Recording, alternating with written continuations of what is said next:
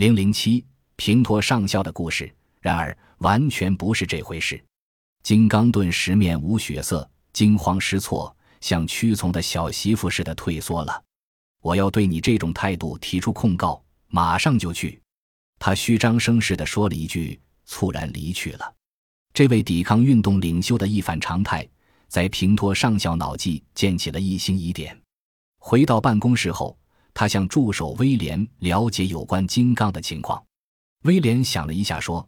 他真名叫林德曼斯，出生在鹿特丹，当过拳击手、摔跤手，力气大，成群的姑娘愿意当他的情妇。又狡黠一笑：“需要这些姑娘的地址吗？”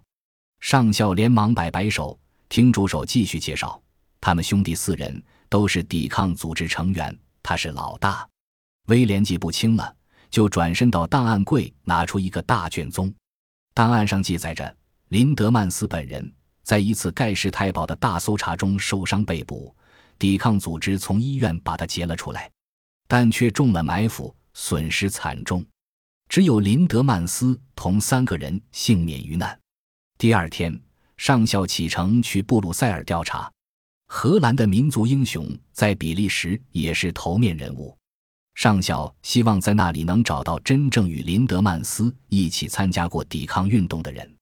好不容易找到了一位，上校约他在咖啡馆会谈。你就是那次袭击医院的幸存者吗？不是，我是差不多一个月后才得到这枚勋章的。他摘下帽子，骄傲地指着头顶一块伤疤。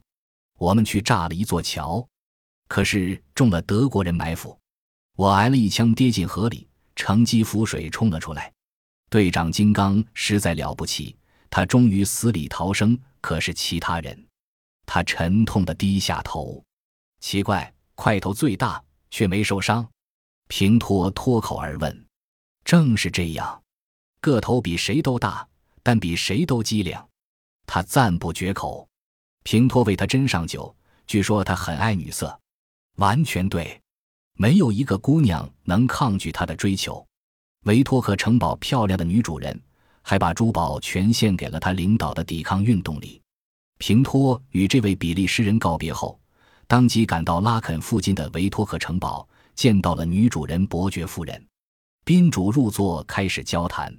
夫人对林德曼斯敬仰备至，但怀疑他占有了那次珠宝，并转送给了布鲁塞尔的一些女人，因为夫人在城里撞见过两个戴着他的首饰的姑娘。夫人道出了两个姑娘的名字。一个叫蔡斯特，一个叫德尔登，都是当地有名的女人。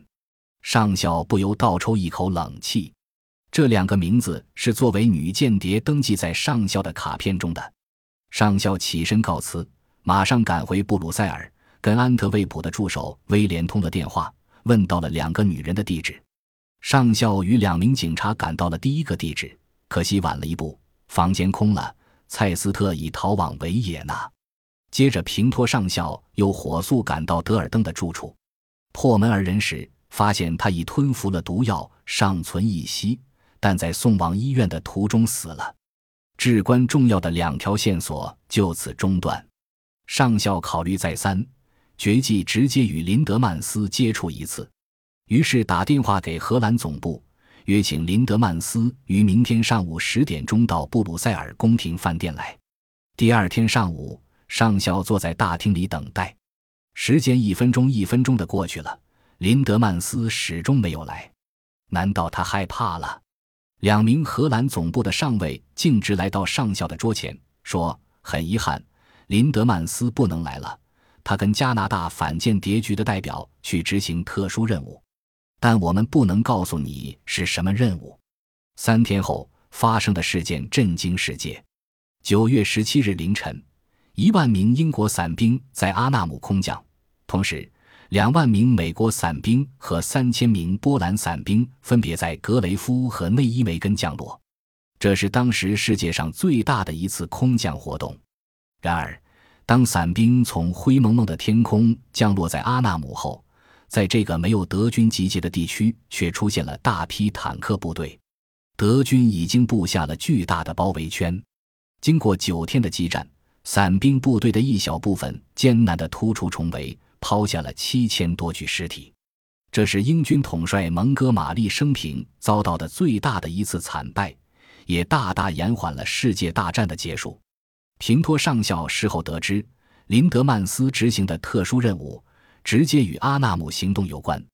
很自然，上校对造成惨败的疑点集中在林德曼斯身上，但苦于找不到有力的证据。一次，上校审讯一个荷兰青年，叫维洛普，他供认自己是间谍，判死刑的恐惧使他不停地发抖。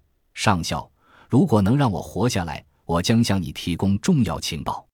接下去，他把平托上校在比利时和荷兰建立的间谍网中所有的人员都说了出来。上校简直惊得目瞪口呆，一拍桌子大吼：“是谁告诉你这一切的？”我从德军自卫队克瑟维特上校那里知道的。谁告诉上校的？我不说，想做笔交易。平托气得用手枪对准了他，他急了。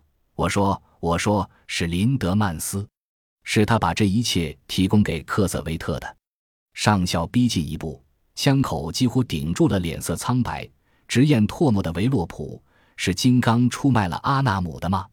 维洛普扑倒在地，求饶似的答道。是的，是他把空降行动报告给克瑟维特的。荷兰总部，一群军官坐在舒适的软椅上，喝着威士忌，沉浸在音乐声中。大门口出现了平托上校怒不可遏的脸子哦，军官们怔住了。